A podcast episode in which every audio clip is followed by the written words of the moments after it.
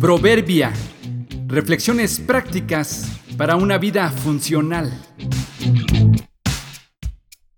Junio 30. ¿Hacia dónde te dirigen tus pasos?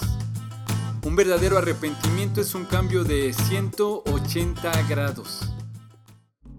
Hay dos personajes por demás conocidos en la Biblia que son polémicos y señalados por su actitud incorrecta en un momento crucial en la vida de Cristo. Ellos son Pedro y Judas. Cuando Jesús explicó a sus discípulos que todos lo abandonarían y que incluso sería entregado para morir, Pedro, como siempre, imprudente y arrebatado, le respondió que eso no sería posible ya que él mismo estaba dispuesto a entregar su vida por él. Y sabemos en qué termina esta historia. Pedro lo negó no una ni dos veces, sino tres.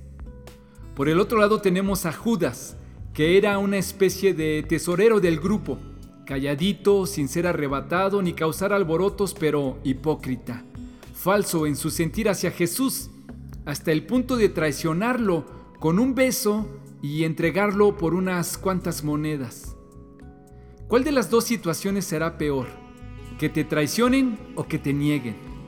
Creo que en un momento crucial, para el caso es lo mismo. Lo interesante en esta reflexión es entender cómo resolvieron su error. Veamos el caso de Judas. La Biblia dice con claridad que sintió profundo remordimiento por lo que hizo al punto de ir al templo y regresar las monedas que le pagaron por su traición. Salió de allí, fue y se ahorcó. Pedro, por su lado, tuvo más que remordimiento, fue un arrepentimiento genuino y volvió avergonzado con los discípulos a encontrarse con Jesús.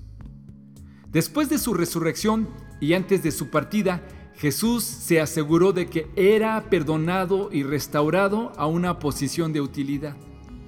La pregunta ahora es, ¿hacia dónde te dirigen tus pasos cuando te das cuenta que has pecado?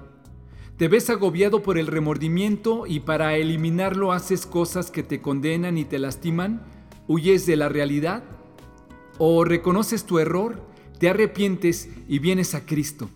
Te aseguro que este es el mejor y único camino que te puede librar de tu pecado. Porque la tristeza que es según Dios produce arrepentimiento para salvación. Segunda a los Corintios 7:10.